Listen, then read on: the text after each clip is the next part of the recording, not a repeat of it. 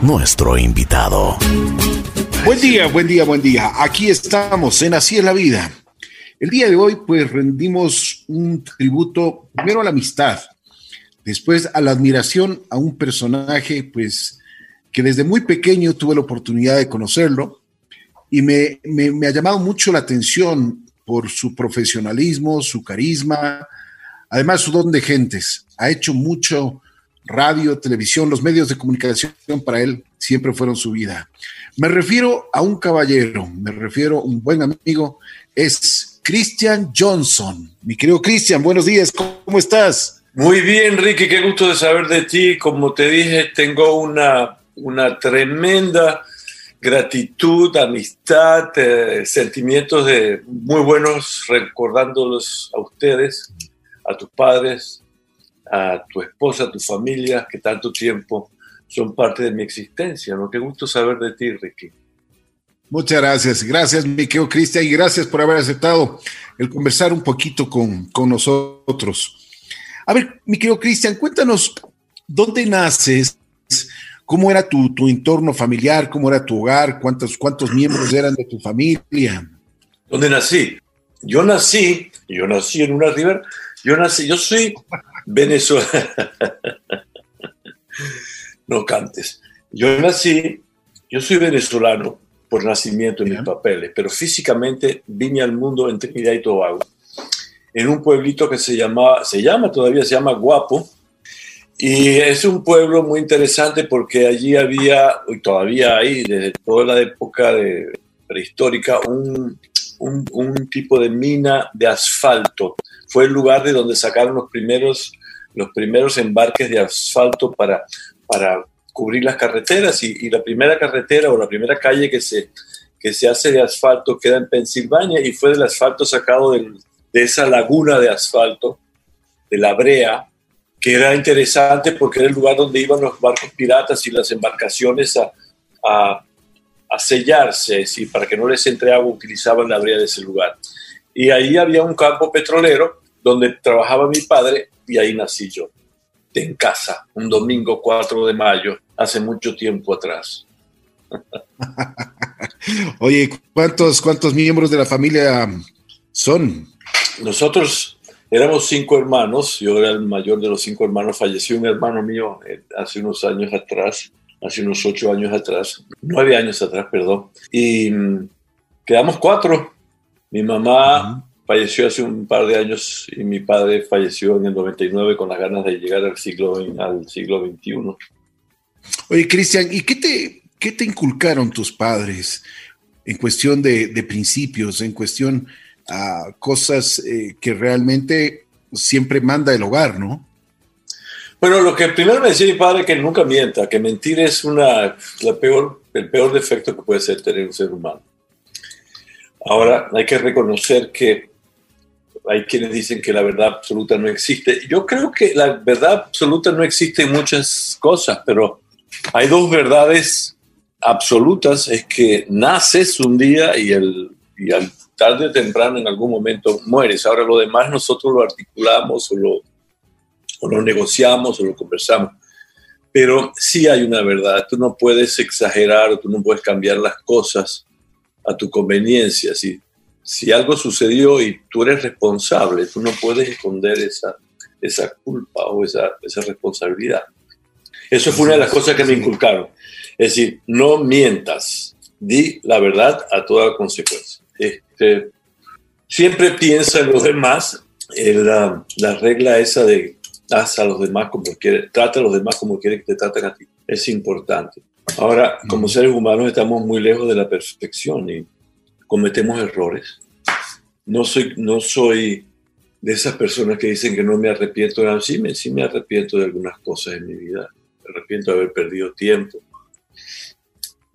A a, haberme distraído algunas veces cuando debía haber estado trabajando, porque me inculcaron eso, hay que trabajar todo el tiempo. Lo cual es bueno y es malo, porque el cerebro siempre está dando vueltas y buscando nuevas cosas que hacer. Entonces yo creo que eso fue lo que me metieron en la cabeza de chiquito. Muy de acuerdo. ¿Y dónde estudiaste tú? ¿En la escuela, el colegio? ¿Cómo fuiste? ¿Eras una persona extrovertida? ¿Qué deporte practicabas? Bueno, la primera escuela, la primera escuela, yo estudié los primeros tres años, kinder, primero y segundo, en una escuela de monjas en Venezuela. Yo llegué a Venezuela, cruzamos de Trinidad a Venezuela cuando tenía como ocho meses. Entonces mis estudios comenzaron en, en una ciudad que se llama Maturín, que es una ciudad oriental, también relacionada con los campos petroleros. Eh, los campos petroleros en Venezuela y en esa zona oriental de Venezuela eran parte fundamental de la economía y atraía muchos, eh, muchas personas a trabajar en cosas relacionadas con el campo petrolero. Mi papá trabajó en eso y después se hizo, se independizó, él era fotógrafo y con los años cambió de profesión, entró a trabajar con una compañía de inversiones y dejó la fotografía. En los primeros años de mis estudios, después del segundo año, el segundo grado, eh, fui a una escuela también de una escuela religiosa de sacerdotes en tercer grado. Tuve una situación con un, un sacerdote que quiso eh, abusar, es decir, lo que, lo que, lo que se hizo una tipo, otro tipo de pandemia. No, no que he hablado de ese tema, pero es un tema bastante delicado. Este sacerdote trató de, de propasarse conmigo, le fui a contar a mis padres, mis padres me sacaron de la escuela, hubo una denuncia con la policía, en aquel entonces era la dictadura militar en Venezuela, detuvieron al sacerdote y lo expulsaron del país. Eh, eso fue una situación muy delicada porque cómo se atrevía este niño a, denunciar a un cura, los sacerdotes o los curas eran la, nadie podía, eran intocables. Mm. Mi papá me creyó y ahí, ahí vamos a la cuestión de decir la verdad. Me creyó y me llevó ante la policía y, y continuaron con el procedimiento. Oye, pero qué experiencia. Cuando eres pequeño eso te golpea bastante, ¿no? Eso golpea bastante porque yo empecé a estudiar tercer grado, ya se me sacaron de una escuela privada y me pusieron una escuela pública, que fue una de las mejores cosas que hicieron, tercero, cuarto, quinto, sexto grado. En ese periodo eh, no faltaba el bullying, el bullying de, de por qué había sucedido eso en mi vida, como que yo tuviera la culpa de que este malintencionado personaje haya de, de abusar de mí. Entonces, los otros muchachos bromeaban y tomaban eso como si fuera una situación de, risa, cuando para mí era una cuestión bastante seria. Pero aguanté, no dejé que me afecte psicológicamente. Aguanté, tuve un buen par de amigos, un italiano y un español que, que fueron mi complemento y digo eso porque cuando alguien trataba de, molestarme o de bullying conmigo, ellos intervenían y, hacíamos una buena, una buena liga para superar ese tipo de situación. Es una cosa que los niños, de, el bullying entre los niños es una cosa horrible, es una cosa que, que puede marcarte para siempre. Pero bueno, eso fue una etapa de mi vida hasta sexto grado, después vino primaria, eh, secundaria, perdón, primero, segundo y tercer años en ese pueblo, después nos mudamos a, a Puerto La Cruz. Puerto La Cruz también es una ciudad petrolera en la, en la zona costera venezolana, donde mi papá continuó su trabajo con una compañía de inversiones yo siempre, yo no creo que fui bobo, pero nunca fui buen estudiante. yo, yo, no, yo tenía un problema, yo creo que hoy en día dirían que eso es una eh, atención, ¿cómo se dice en inglés? Attention deficit attention. Es ah, que una, una, deficiencia de atención. Sí, no podía. Yo no le, si yo me iba a la parte de atrás de la clase y hablaba como hablaba y, hacía, distraía al profesor. Eh, en, los, en, tercer año conocí a una chica que escribía poesía, entonces yo me, me, interesaba la muchacha y empecé a escribir poemas yo también, entonces así incursioné en la poesía. Pero yo no fui buen estudiante, apenas logré terminar la secundaria. Y con las justas. Con las justas. me, me faltó una materia para terminar la secundaria cuando llegué a Canadá. Me hicieron repetir cinco materias para poder entrar a la universidad. Entré a, la universidad porque mi papá quería que estudie administración comercial, estudié administración comercial tres años. En tres años aprobé seis materias me expulsaron de la universidad. Este, Un angelito. estudié las materias necesarias que yo consideré, porque yo sabía lo que yo quería hacer, yo quería trabajar en televisión y eso estaba claro, desde que tenía 15 años, desde que vi televisión por primera vez. Entonces, empecé a, a, a, preparar lo que no había, no, no, había una, en aquel entonces no había una materia que uno pudiera decir, quiero estudiar televisión, y uno se metía a estudiar televisión, no, era, la gente iba formándose con los trabajos. Entonces yo estudié arte, eh, psicología, todos los elementos que yo necesitaba para, para formar una base. Faltando, ya cuando me expulsaron de la universidad, me volví a aplicar a otra universidad y hablé con un sacerdote, cosa curiosa de la vida, que era el director del Departamento de Comunicaciones de Loyola, de la Universidad de Loyola en Montreal, y le dije, lo conversé, era un curso para 12 personas, y él me dijo, está lleno, pero le, le expliqué por qué era importante para mí ser el alumno número 13 y me dejó inscribirme en el curso. Y no solamente hice, lo hice, lo repetí, le, le pregunté si podía estudiar oficialmente de día y de noche, sin que yo estudiaba de día y de noche hasta que terminé eso. Y con ese bagaje, más otros cursos de producción, más otras cosas que hice en otras universidades, armé un tipo de currículum y regresé a Venezuela en el 72 a conseguir mi primer trabajo. Uh -huh. Y ahí empecé a hacer los recorridos, hice un poco de trabajo en, en producción, en cámaras, en, en, en audio, hice todo este, trabajé como, como actor en telenovelas, hice comerciales, hasta que un día, en el año 75, ya cambié, estaba dirigiendo programas educativos eh, y me vine al Ecuador, vine al Ecuador por, fui al Ecuador por unas vacaciones, conocí unos dueños de un canal que eran emparentados con mi, la que era mi esposa en aquel entonces. Me dijeron que me daban una hora si yo venía, entonces armé mis cosas y me vine. Tomé la decisión de ir. Ellos no pensaban que yo iba ahí. Y cuando llegué, me dije, en serio, sí, aquí estoy, vamos. Llegué el 21 de junio y el 75 y el 5 de julio tenía armado un programa que se llamaba Busque su marca. En 15 días armé eso. Hoy en día no podría, no podría hacer eso. Eso es imposible. Oye, pero ¿cómo encontraste la televisión ecuatoriana, mi querido Cristian? Cuando llegué. Sí. dime, dime, o sea, di, la verdad, di la verdad. Mira, la televisión se hacía, había gente que era televisión en blanco y negro. Sí había gente, había gente que había llegado de Cuba, como Emilio Díaz, este, estaba Esteban Díaz de Abreu, que llegó de Argentina en Canal 10. Había ciertas personas, había, uh, ¿cómo se llama? Georgia, Georgia Sin, en Italia, que estaban haciendo una televisión de acuerdo a la época, ¿no? Los, los recursos que había. Yo, yo, llegué en el momento de la, la, la primera transición, es decir, la transición donde ya tenemos equipo portátil, equipo color. Tenemos eso, yo llegué justo en el momento que podíamos hacer eso. Entonces ahí es donde, de, después de hacer un programa de concurso, dos programas de concurso, uno que fue Busque su marca y preguntas y respuestas, me, me encaramé en el, en el caballo y, y, armamos lo que era Cámara Viajera.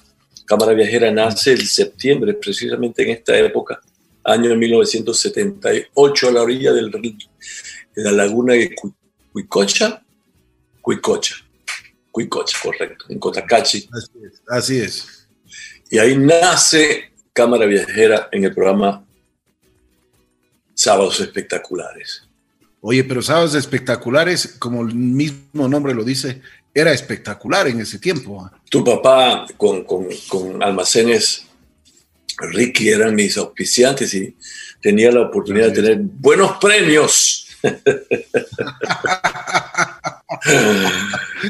Recuerdo que iba a los viernes a retirar los premios, bicicleta, ollas, refrigeradoras. Bueno, era, era una, claro, fue un programa, el primer programa ómnibus del Ecuador. Llegamos a durar cinco horas en vivo. Al principio yo pensaba que no íbamos a tener suficiente material para llegar a las cinco horas, pero Empezamos con dos horas, tres horas, cuatro horas, cinco horas.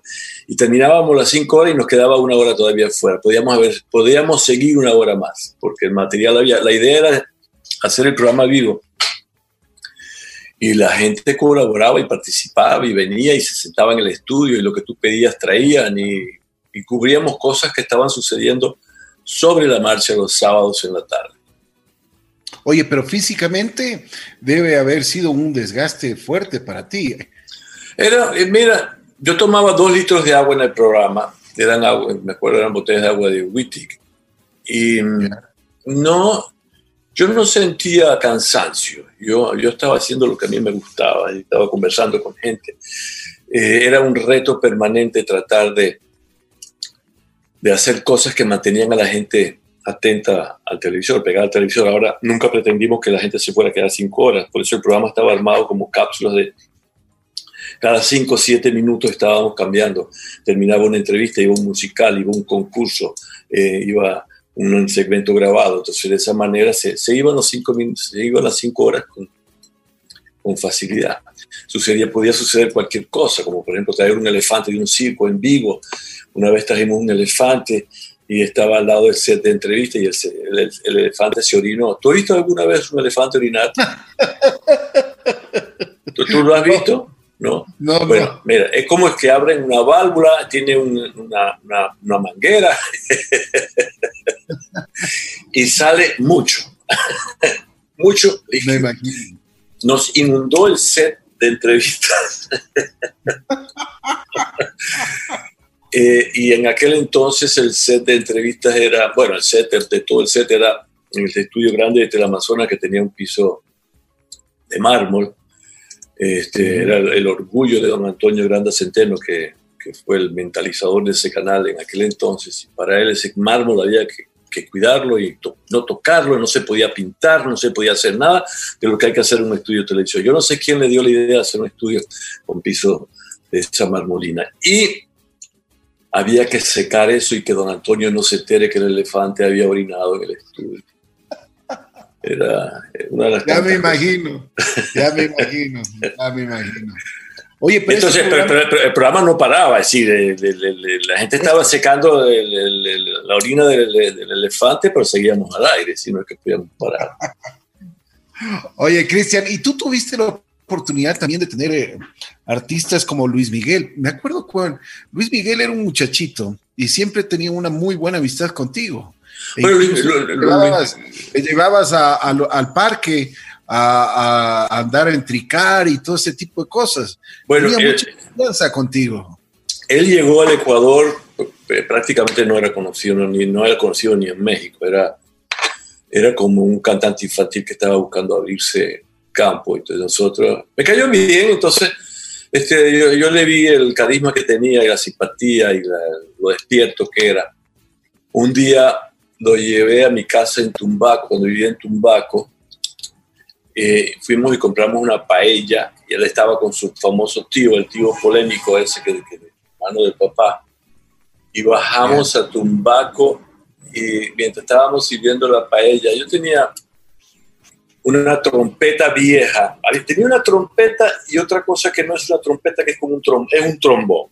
No, el trombón es el que tiene, tiene válvula. ¿no? Este era como más grande que una trompeta. Y eran instrumentos que yo había comprado en tiendas de antigüedad y habían sido de las bandas populares. Primero habían sido de la banda del ejército, después de las bandas populares. Imagínate tú las bandas populares este, cómo tratan esos instrumentos y lo que toman y lo que pasan horas tocando y, los tipos con la baba ahí en el instrumento. Entonces yo tenía uno de esos aparatos. Cuando me doy cuenta, Luis Miguel está en el patio con este instrumento pegado a la, a la boca tratando de soplar. Dame acá eso.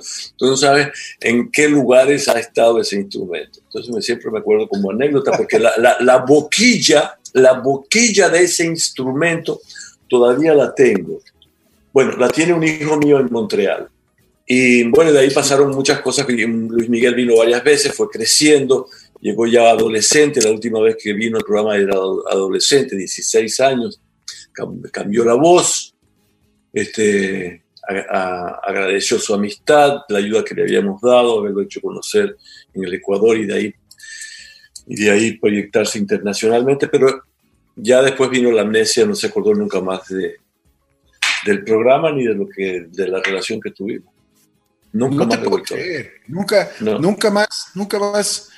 Él, volvió al Ecuador cuando el famoso caso que, que, venía un programa, creo que iba a transmitir otro canal, este, fue polémico, estaba encerrado en, el, lo que es ahora el Swiss Hotel, yo lo llamé, me contestó un, un asistente, eh, no pudimos hacer contacto. Yo creo que él tuvo mucho, muchos problemas con esa situación de su padre, eh, de su mamá, de su tío.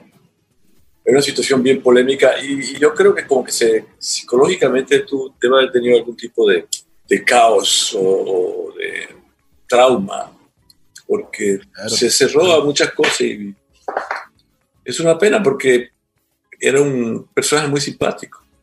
Así es. Yo me imagino que, además, además, Cristian, contigo, eh, yo creo que desde muy pequeño tú le brindaste un apoyo incondicional, no solo, no solo como medio de comunicación, como, como en tu programa, sino como amigo, tú le apoyaste muchísimo a este muchacho. Sí, inclusive lo fui a, estuve en México, estuve en su casa en México, conocí a su padre, conocí a su mamá, conocí a su tío. Él venía al Ecuador y venía como, es decir, venía directamente donde nosotros, era, éramos su, punto de, encuentro en Ecuador. Eso pasó con, tuve la suerte de, haber conocido, de haber trabajado, de haber entrevistado a mucha gente del espectáculo y, y famosos de la época, ¿no? Así es, así es. Aproximadamente, y, un paréntesis sobre esto, aproximadamente cuántas entrevistas piensas tú que has hecho en tu, en tu carrera? Porque, por ejemplo, has estado con John Travolta, Sylvester Stallone, Charles Aznavour, estuviste con Jorge Luis Borges, estuviste con eh, Roberto Carlos, bueno, no se diga con Luis Miguel, con Rafael, estuviste con Julio Iglesias. Bueno, es una infinidad de artistas que tú has tenido la posibilidad de entrevistarlos. Leonardo Fabio, Antonio Prieto. Maravilla, ¿no? Este, algunas veces me pongo a contar porque hay un personaje de la televisión ecuatoriana que tiene un récord en el libro de Guinness por la cantidad de años, Alfonso Espinosa. Pero nosotros, eh, lo, nuestro era diferente porque había que, como te dije, había una entrevista, en, en un programa de sábados espectaculares había por lo menos en cada programa había, en vivo habían por lo menos 10 entrevistados. Y grabados habrían otras, yo no sé, yo, miles de entrevistas. y te voy a decir una cosa, era malo yo. Qué malo que era. Pero tu padre te enseñó a decir la verdad, ¿no? Sí, no. Yo algunas veces veo, veo algunos reportajes, algunas entrevistas de algunos programas, pero qué mal, ¿cómo se te ocurre hablar de esa manera? Yo creo que la madurez definitivamente... ¿Cuál era tu virtud? Yo, yo, yo, lo que pasa es que yo, yo vengo de una escuela de, de, mi mentor, Renio Tolina, que es una escuela natural, tiene que ser natural, nada de impostaciones, ah, ni, ni, fingido, ya ah, tiene que ser. Pero nadie, nadie te enseña a entrevistar nadie te puede enseñar a entrevistar a una persona. Entonces, cuando a mí me tocaba, tocaba, por ejemplo, viajar internacionalmente, entrevistar a Shirley MacLaine, me documentaba enormemente sobre ella a fondo y hacía, hacía, sí, sí, era una buena entrevista, era buena entrevista. No, es que era malo en el sentido de que todo lo que hacía era malo, hacía algunas cosas que, pero no, bueno, eh, había que editarlas, ¿no? decir, eh, eh, como, ¿qué, ¿qué, puede ser? Pregúntate, es decir, asumir cosas, eran otras épocas también, asumir cosas, este, que de golpe no, a lo mejor no eran así, pues este, había otras razones, o tratar de, no sé, eh, yo, quizás soy muy crítico con, yo soy muy crítico conmigo. Entonces yo miraba una entrevista y que habían cosas que sí está, eran excepcionalmente buenas. Por ejemplo, tengo una entrevista que acabo de subir en el en Facebook, había cosas excepcionales. De, golpe me fui transformando. las primeras entrevistas que yo hice, este, para su época eran buenas, pero yo las veo ahora y digo, las cosas veo la... No es que era malo en el sentido de que no, no conseguía la información, sino que no había la madurez, te va dando una cosa en la entrevista. Yo creo que el entrevistado, como el cantante, el tenor, el de ópera, necesita llegar a los 40 años para que madure la voz. Y en la, etapa inicial las entrevistas eran buenas, eran simpáticas, había, eran jocosas. Sí hubo eso, pero también hubo entrevistas que no le, no, le saqué todo el provecho. Eso, a, eso me, a eso me refiero. Hoy en día, este, mi sentido, lo, que pasa es que comparo con lo que yo hago hoy en día, las entrevistas más recientes, con lo que hacía antes, y veo que he madurado, que yo he cambiado como ser humano, que, que, que soy, más, soy más tierno, soy más este, más sensible, soy más consciente de, de, la condición de la otra persona. Parte me viene por, porque yo, si es verdad que fui mal estudiante, no te conté que volví a la universidad en el 1999, me retiré de la televisión, por cinco años me dediqué a estudiar y fui un alumno extraordinario con un porcentaje elevado de GPA de casi 4.0, que es elevadísimo, el máximo es 4.3. Hice dos carreras al mismo tiempo, hice un posgrado en periodismo, hice un posgrado en antropología, así que el estudiante malo, distraído. ¿Por qué? Porque yo... ¿por, qué, ¿Por qué lo hice? Porque me di cuenta de que, que, que, que, había que corregir ese error que había cometido en el pasado y que quería tener, quería tener una disciplina. No es que me iba a ser mejor, pero necesitaba una disciplina académica que me enseñara cómo eran ciertas cosas, tener una base para poder este, seguir creciendo. Era la época cuando la televisión se estaba transformando, ya se estaban dejando al lado las cintas y nos estábamos metiendo en lo digital. Si yo no hubiera vuelto a la universidad, hubiera sido un dinosaurio, pues necesitaba aprender los preceptos para poderlos, para conocerlos, aplicarlos y romperlos. Es decir, tú no puedes, eh, necesitas cierta autoridad para, para, para tocar ciertos temas, aunque aunque no los necesites un título universitario, es mejor tenerlo porque sabes de qué estás hablando desde el punto de vista académico. Y en, ese, y en esa enseñanza es donde viene en la, en la antropología dejar que el invitado hable y se explique y que con sus propios términos cuente su historia.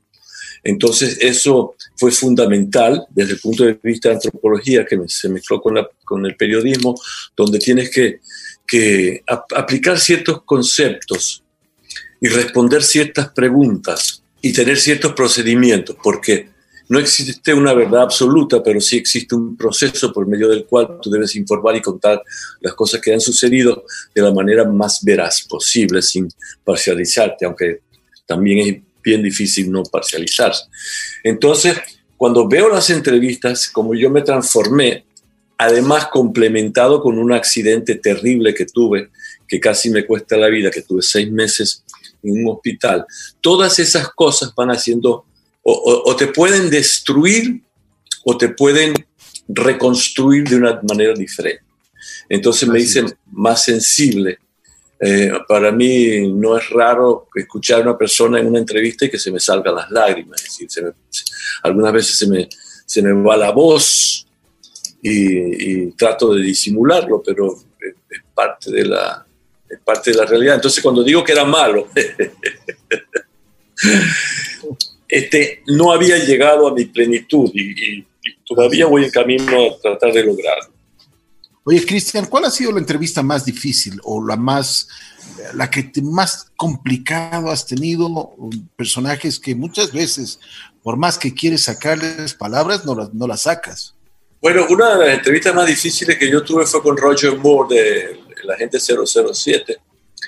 Me llevaron, yo estaba en Alemania, me llaman en Alemania que si quiero ir a la India a entrevistar a Roger Moore, digo, enseguida voy. Me dicen, bueno, pero hay, detalles ahí de que no tenía la vacuna del cólera y cómo llegué. Pero bueno, llego donde Roger Moore, y estamos hablando de Roger Moore, ¿cómo te puedo decir? Era un tipo buen mozo, buena pinta, el rey del momento británico y llega este joven con un equipo, era un equipo francés, un camarógrafo francés y un sonidista francés, llegamos a la India, estamos en un lugar hermosísimo en Udaipur, donde están filmando la película Octopussy.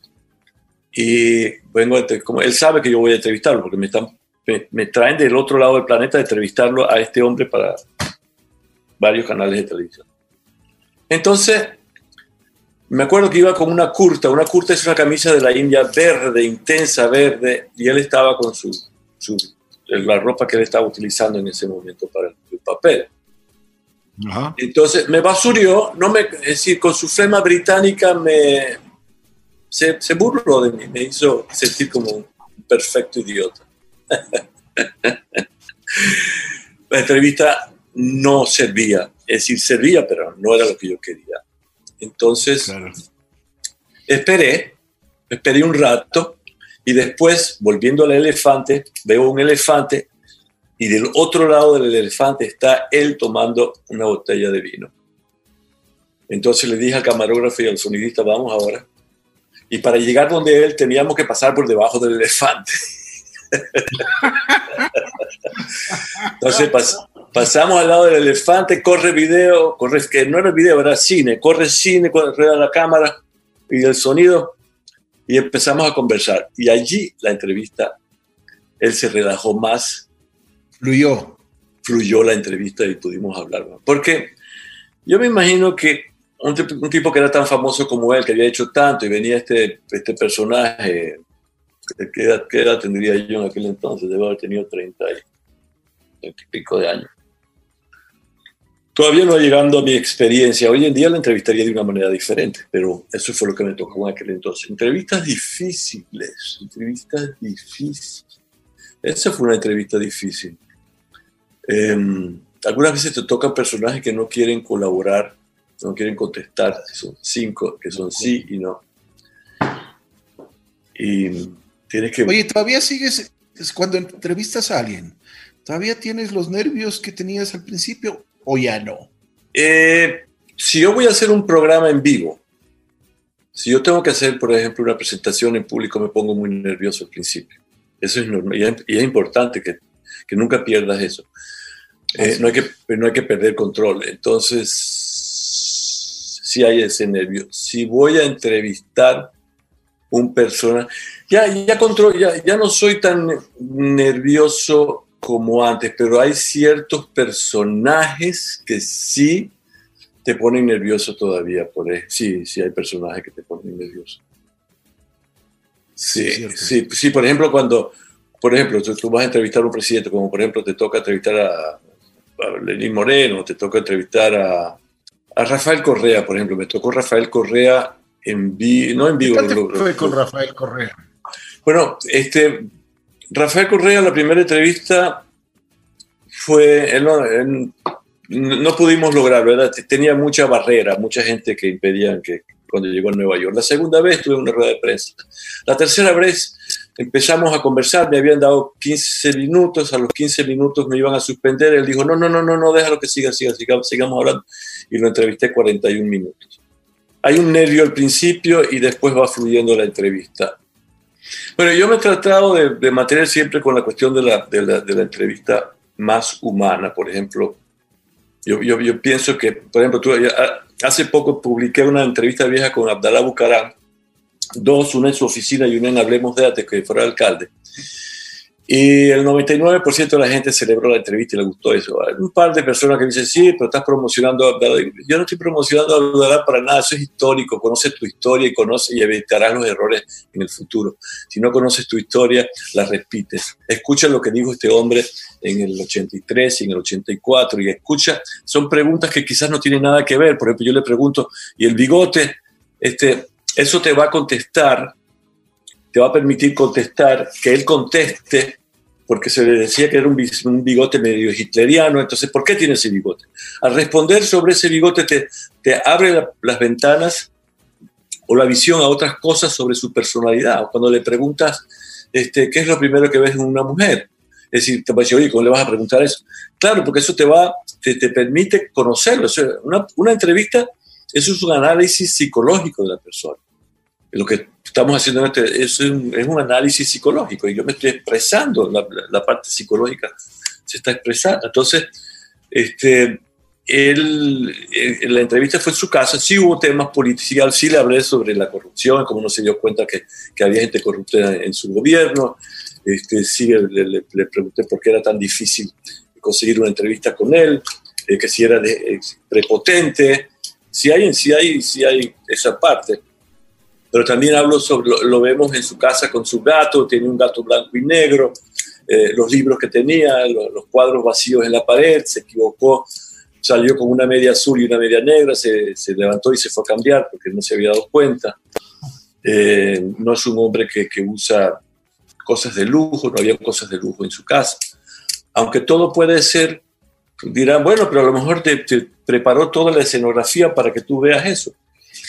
Eh, lo mismo me sucedió cuando fui a entrevistar a, a en Panamá. Eh, me, me daba la impresión de que eran dos apartamentos, uno donde él vivía y uno donde, donde hacían las entrevistas pero yo sí sentí que era una entrevista humana y sincera y, y la voy a editar y la voy a, en las próximas semanas la voy a sacar en las redes sociales.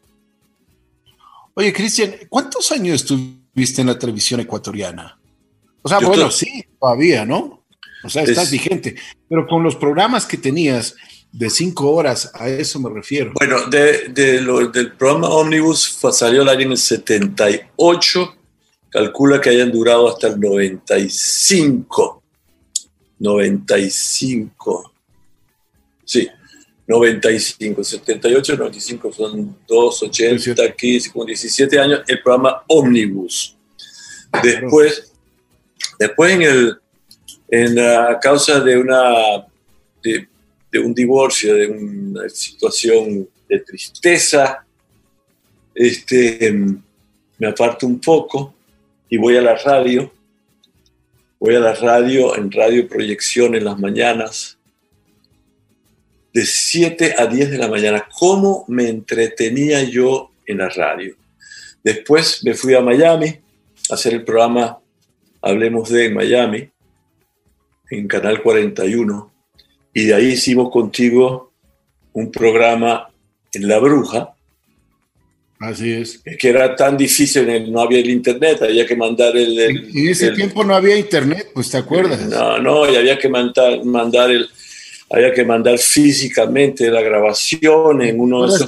¿Te acuerdas que tú ibas al aeropuerto? Al aeropuerto a dejar, buscar a un pasajero que por favor, el programa del domingo y había que, que por favor lléveme este, lléveme este mini disc a la bruja en Quito.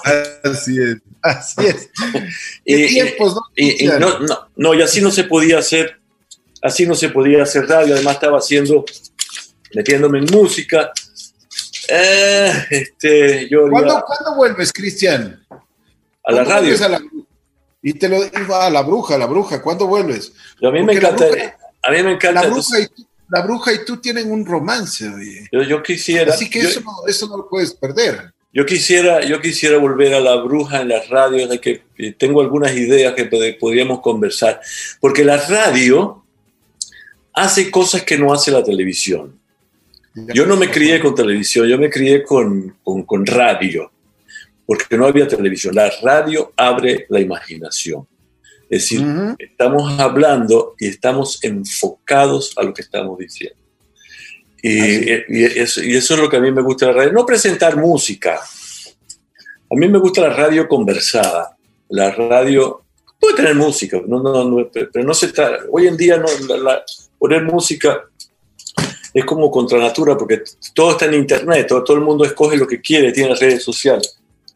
Pero conversar sobre un tema, escuchar el problema de una persona, este, compartirla, Tú sabes que en el planeta hay 7.7 billones de personas y que cada una de esas personas tiene una historia que contar.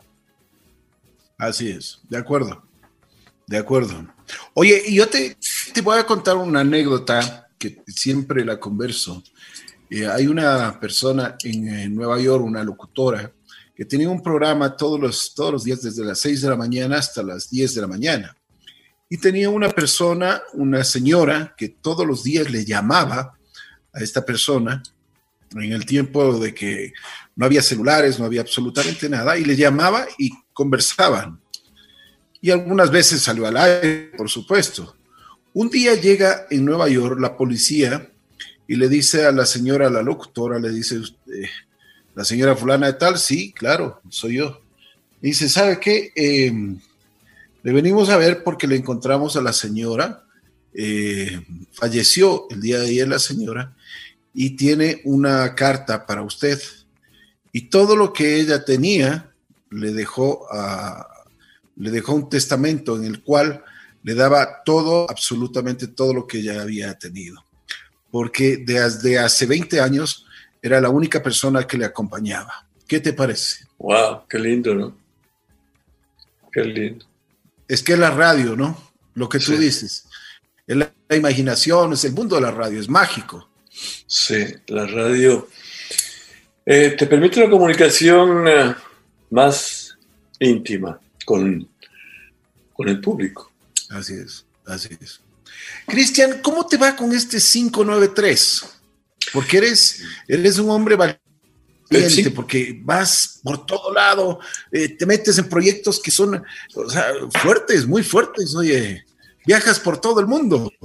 Ahorita no hemos podido viajar por la situación, pero sí hemos hecho algunos viajes últimamente medio, uno que son agradables y otro que son medio complicados. viajar a la frontera mexicana entre los Estados Unidos y México no es algo muy Em, no es algo muy, como dicen en el Ecuador, alaja. Primera vez en mi vida que uso la palabra alaja en ese sentido. tenía, yo tenía una, tenía una, una predisposición a no utilizar este, ese tipo de términos, porque yo no me crié con esas palabras, pero alaja sí queda bien eso. Cruzar la frontera México-Americana o andar por esos lados puede ser bien peligroso. Había un, tipo me dijo, oye, güero, ¿qué fue lo que me dijo? Me dijo, güero, este, güero. Eh, güero por los sucos. Sí, me dice, güero, este, te, anda, vete porque te vamos a voltear. No. Voltear, digo yo. Voltear. Estaba debajo de un puente donde estaban pasando los camiones donde se suben las personas clandestinas este, bueno, te vamos a voltear. Entonces yo sigilosamente con el camarógrafo decimos marcha, marcha atrás. Ah, este, y, dormimos en un pueblo, en, llegamos a, cruzamos de McLaren, que es el lado de Estados Unidos, Texas, y nos fuimos a Hermosillo. Hermosillo es muy peligroso porque llega a cierta hora, no hay nadie en la calle, pero no hay nadie en la calle y tuvimos que entrar a un, a un albergue y para salir del albergue, para ir a otro lugar, nos llevaron en, en, un, en una furgoneta con rejas. Pero yo le dije, pero aquí adentro no estoy tan seguro porque no puedo hacer nada, no, puedo, no me puedo escapar si llega a suceder algo. Y teníamos que salir antes de las seis de la tarde, porque caía la noche y esa ahí se convierte en, un, en una monstruosidad. Y entonces logramos llegar al aeropuerto, alquilamos un carro, montamos el equipo en el carro y salimos disparados hacia Ciudad Juárez por la carretera. Y eso es otro riesgo terrible. encontramos una patrulla militar con una metralleta encima, un poco de soldado, y nos pegamos detrás de esa, de esa para gran parte del recorrido íbamos pegados detrás de eso hasta que llegamos a Ciudad Juárez, que, que tampoco es una, una joya. Son, son lugares que tenían en una época una alta incidencia de crimen. Entonces, si hay, ciertos, hay ciertas entrevistas que te pones en riesgo y te preguntas, bueno, ¿y por qué lo hace? Digo, bueno, porque, porque hay que hacerlo, ¿no? Es decir, hay que hacerlo. Es la única forma de conseguir esta historia. Ahora, no me voy a meter a mi edad, no creo que me voy a meter en la zona de guerra no necesito hacer, pero sí hay ciertas entrevistas que brotan, que pueden brotar de un momento a otro. Una entrevista te brota de un momento a otro y es una situación riesgosa y tienes que, ¿qué tienes que hacer? El instinto es agarrar la cámara y vas a andar la entrevista. Así es. Oye, Cristian, ¿alguna vez estuviste en eh, así un conflicto, en una zona de guerra?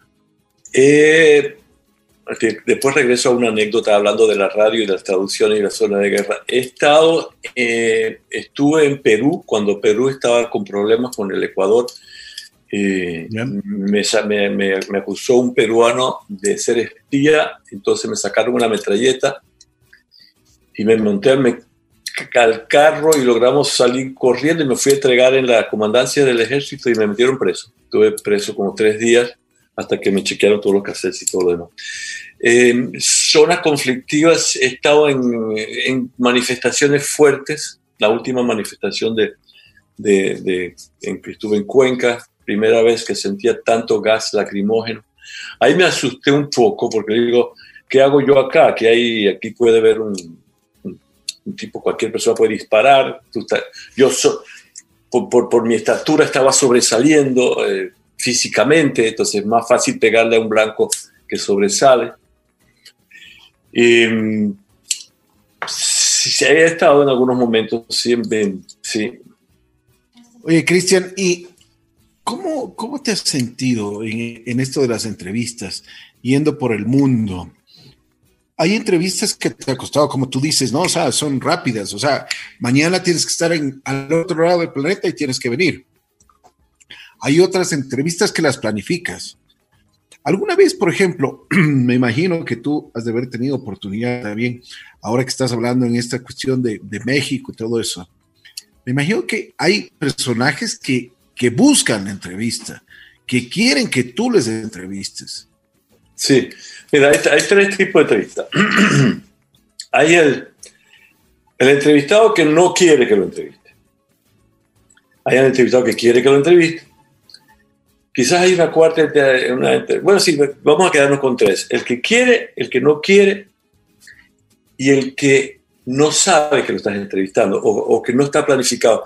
La mejor entrevista es cuando tú vas y la ves, porque tienes que tener un ojo por la historia. Tú tienes que ver la historia donde está. Y en ese momento se produce la entrevista, una, la, las mejores entrevistas son las que suceden sobre la marcha. Poder entrevistar sobre la marcha sin llegar a planificar ni qué me voy a preguntar, ni qué... No, vamos sobre la marcha. Entonces, esa entrevista, tengo muchas muy buenas entrevistas sobre la marcha. Una de las entrevistas más simpáticas que yo recuerdo haber hecho fue con José María Roa, por allá como en el año 79, él dice, dice los libros que él tenía 134 años de edad, era en Vilcabamba, la primera vez que iba a Vilcabamba, y si tú lo hubieras conocido, sí hubieras creído que ese hombre era del siglo antepasado. Muy simpático, muy carismático, muy inocente, muy, muy, muy puro. Y fue una entrevista que me marcó muchísimo porque había cosas que que yo le llevé un, le, llevé un, la segunda vez le llevé una torta de cumpleaños con 134 velas mm. y un encendedor, porque él prendía sus cigarros con una yesca, con dos piedras.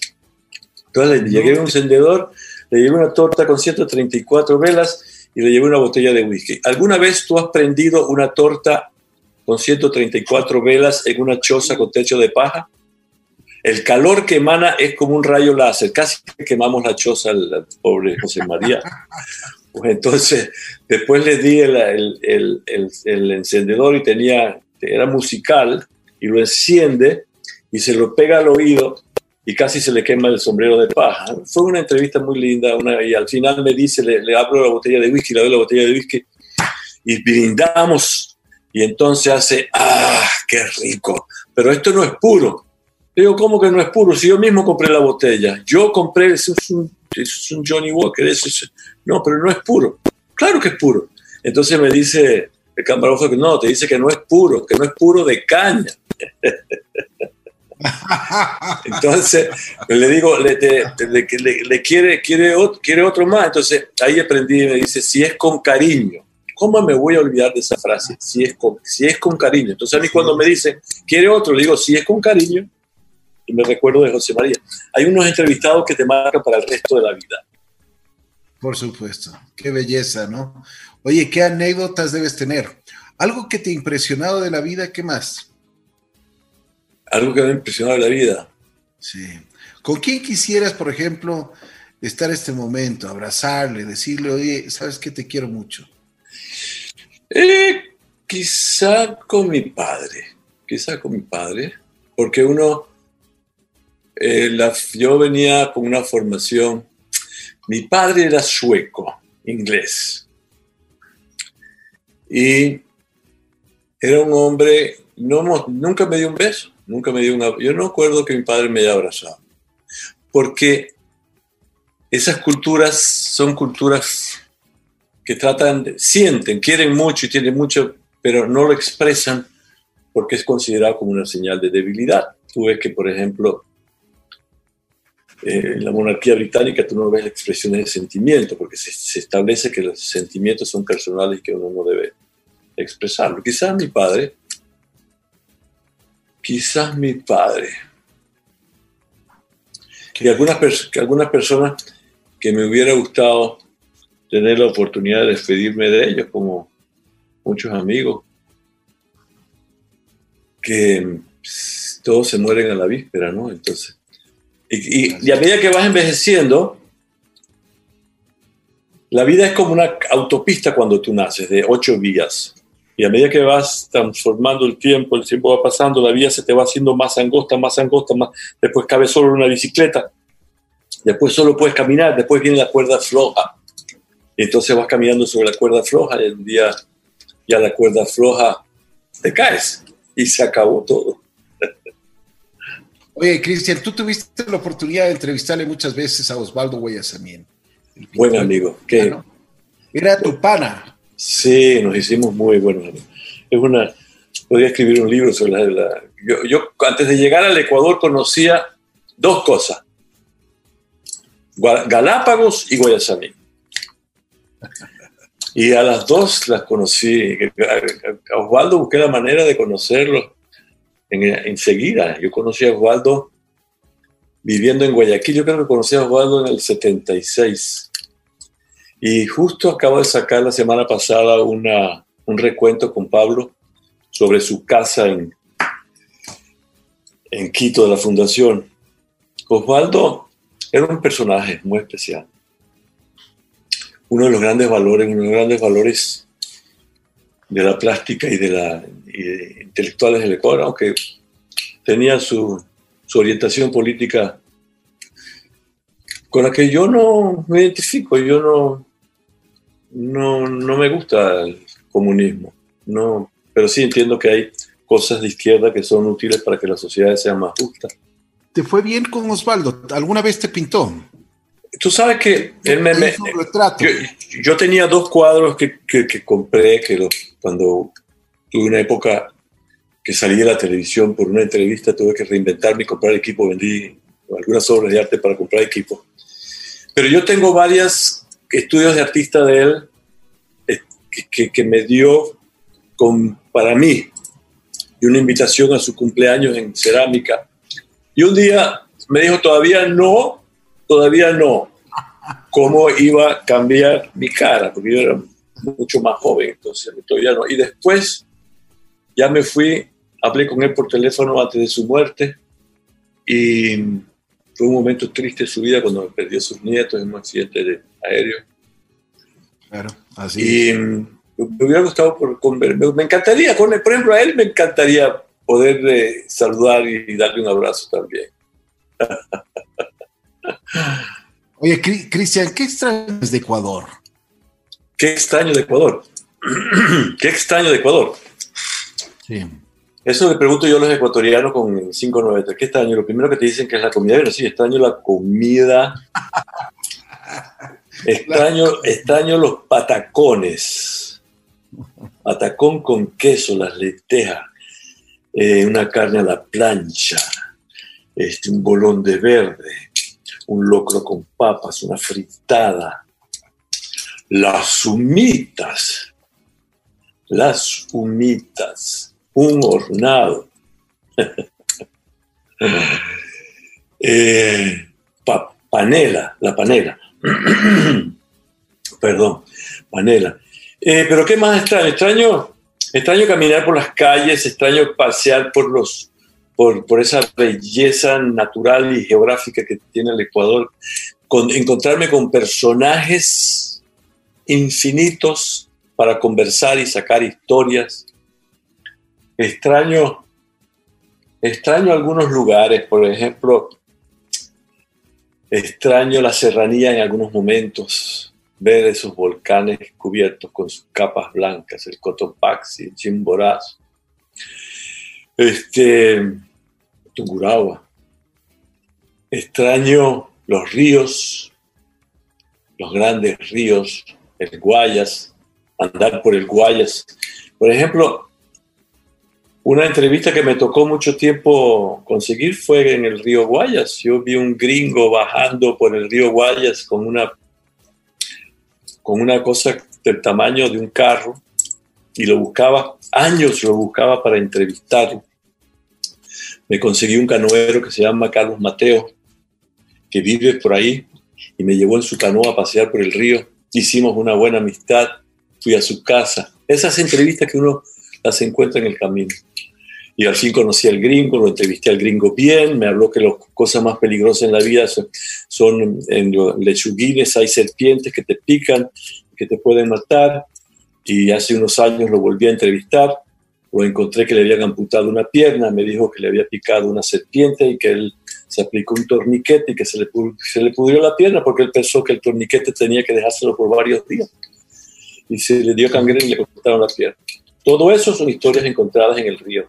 Así es. Oye, Cristian, ¿qué te ha dado la vida?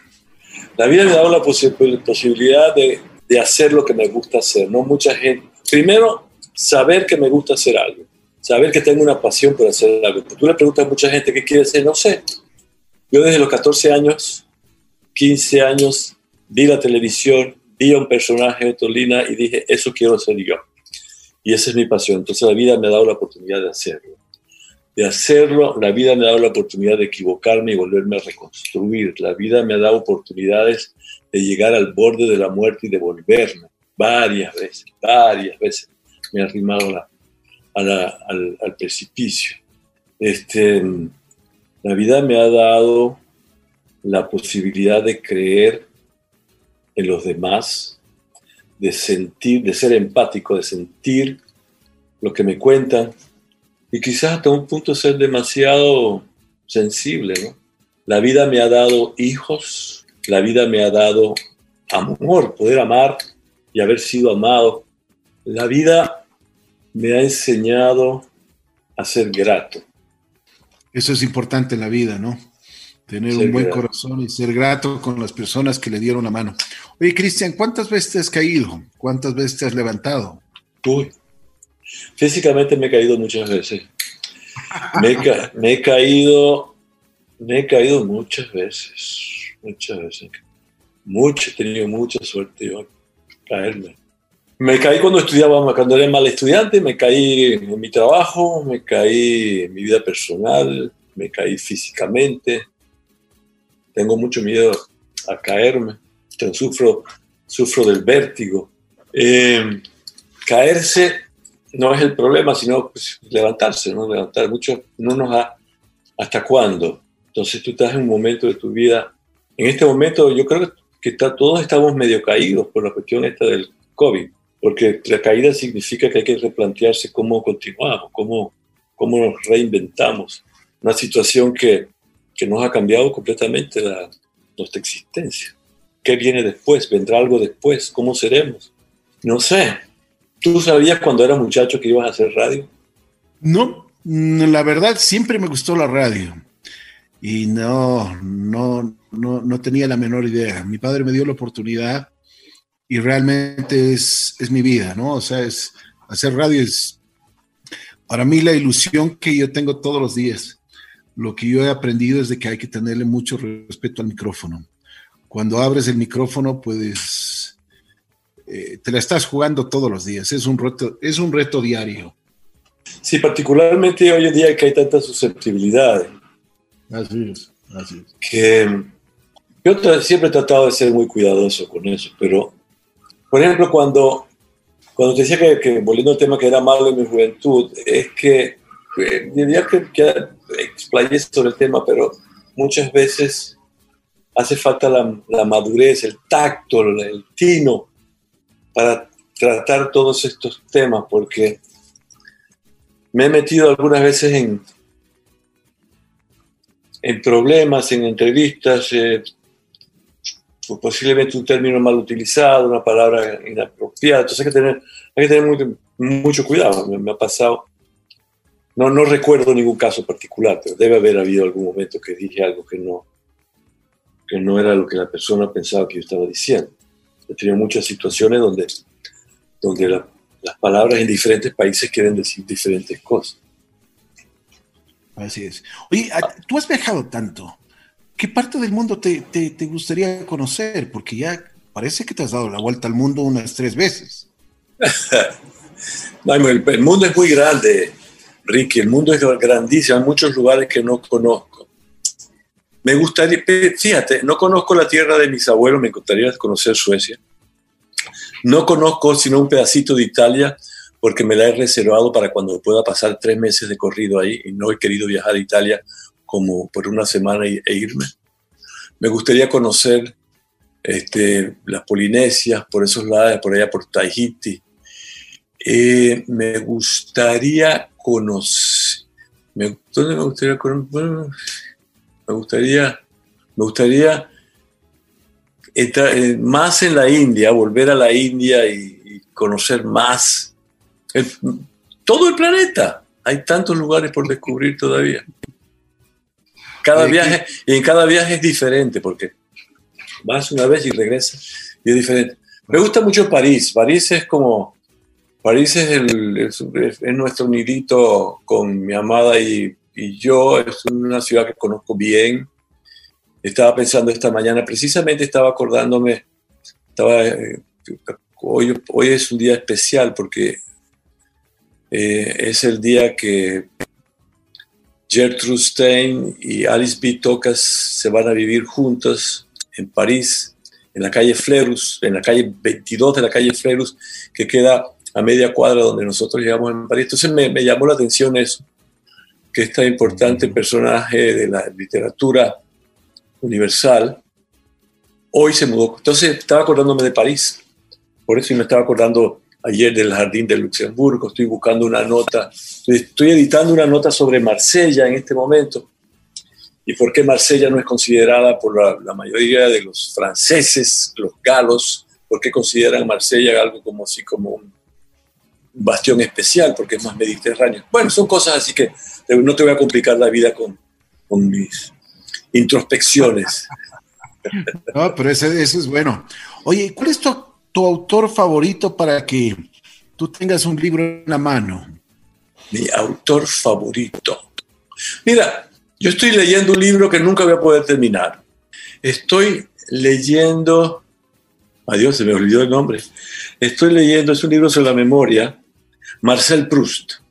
Es decir, yo leo los libros y, lo, nunca, casi nunca llego al final, vuelvo a empezar. Yo leo un libro y lo mastico y lo mastico y lo mastico. Pero Proust tiene una cosa porque él habla de la memoria y en mi tesis de antropología la memoria juega un rol fundamental porque la memoria, la, capacidad, todos tenemos memoria, todos los animales tienen memoria, las plantas tienen memoria, todos tienen memoria, pero nuestra memoria es una memoria racional que podemos analizar y podemos este, volverla a traer al presente, pero la memoria no es eh, escrita sobre, no, es que esté impresa en cemento, escrita en piedra. Las memorias van cambiando a medida que tú las vas recordando y a medida que pasa el tiempo las memorias cambian. Entonces Proust en su libro habla de una madeleine, que es unas galletas que él comía cuando era niño y que cuando él las come, todo le vuelve a la mente como era en aquel entonces. Entonces, sus libros son extensos y no me considero un experto en Proust, muy al contrario. No, no estoy hablando de que soy un experto. Me llama muchísimo la atención él y hay que desmenuzarlo. Yo lo leo y tengo que volver al principio para acordarme qué es lo que había hecho, porque es tan, tan prolijo y tan, tan abundante con, lo que, con las descripciones que hace, porque hay una parte donde él habla del que está en la noche en su cama y él, ve la oscuridad como un, el caleidoscopio de la oscuridad. Es decir, ¿cómo puede imaginarse que la oscuridad es un caleidoscopio? Me parece genial. Entonces, eso es, como, como escritor quisiera conocerlo más y quisiera poder leer más de él, pero también leo libros, no leo, leo muchos libros de novelas, no leo novelas, leo más bien libros que me dejen algo, que me enseñen algo, que me, que, me orienten en algo. Y hay un libro que, que, me dejó mi padre con escritos en él que se llama Las tres palabras mágicas. Y es un libro que te hace entender cómo funciona el programa que te meten en la cabeza cuando tú naces y cuando vas creciendo y te dicen, puedes hacer esto y no puedes hacer esto. Y todas las cosas que uno aprende, el programa, el software que te meten adentro, y con eso tú vives y de golpe tienes que retar ese y darte cuenta que todo eso que te metieron en la cabeza hay muchas porquerías, muchas cosas que son ilógicas, que no tienen ningún sentido, este, que vienen a través de ideologías o, convicciones o religiones o cosas que te dicen eso es así, cuando no necesariamente es así. Así es, así es.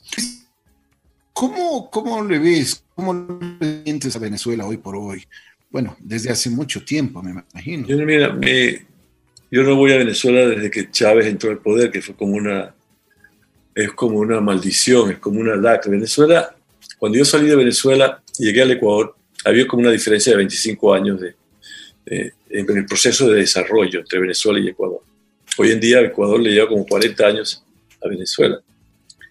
Pero Venezuela, este, el problema con Venezuela es que cuando Chávez llegó al poder y cambió, hizo grandes cambios en su estructura, él llegó porque había en Venezuela una mala administración política, era acción democrática contra COPEI, cambiaba y la corrupción. Entonces llegó este personaje Chávez, populista, y se aferró del poder, hizo grandes transformaciones catastróficas para el país, cambió el sistema de enseñanza, eh, tocó símbolos históricos que para mí no, la, bandera no tenía por qué cambiar, agregarle una estrella, me parece que es absurdo, esa es la estrella de Che Guevara que le puso la bandera. El escudo le parecía que el caballo, son estupideces en las cuales tú pierdes, pierdes tiempo y energía.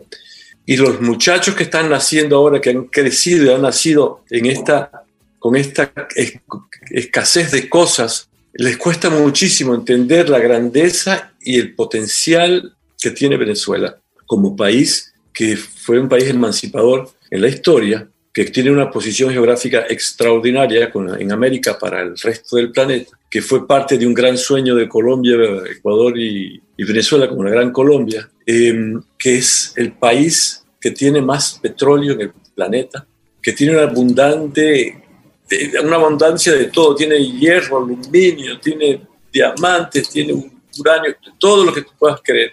Y sin embargo, por, porque una mala administración, eso no se, no se, no se logra aprovechar. Y no es, Venezuela no es el único país.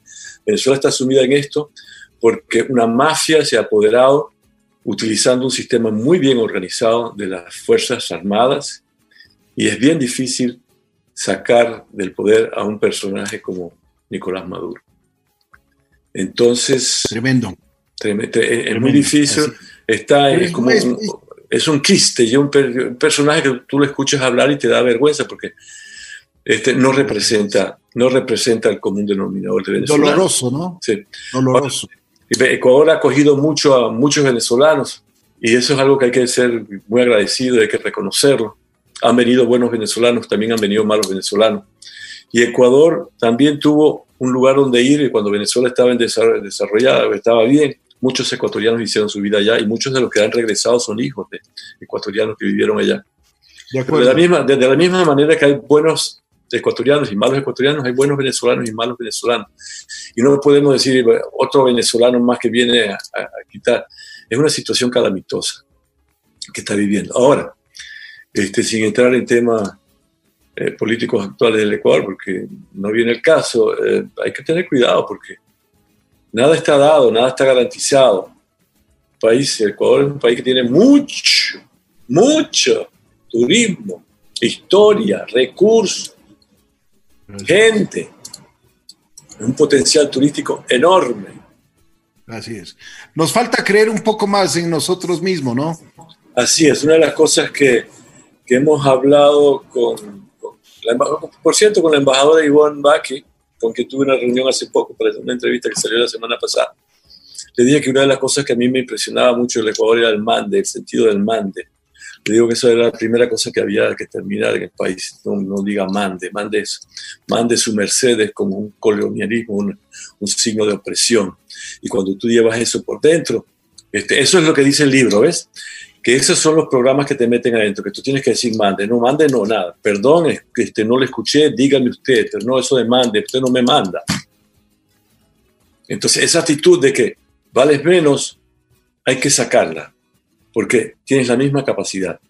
Y eso yo, es una de las cosas que yo demuestro con 593, que los ecuatorianos hacen cosas excepcionales en todas partes del mundo. Ese es el moto del programa, mostrar lo que hacen los ecuatorianos dentro y fuera del país de una manera excepcional. No lo hago con Venezuela porque estoy distanciado de Venezuela, tengo 40 y cuántos años que no voy a distanciar, que, que, salí de Venezuela, Uf, pues son 25, 45 años que salí de Venezuela. ¡Wow! Toda una vida. Era un muchacho de 5, tenía 5 años cuando empecé la televisión.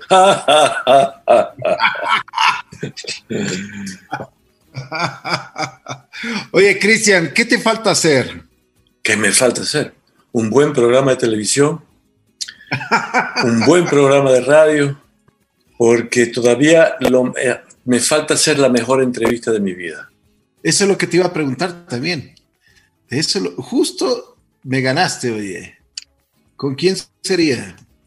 La mejor entrevista de mi vida. ¿A quién, ¿a quién me gustaría entrevistar a mí? Me gustaría entrevistar a Luis Miguel.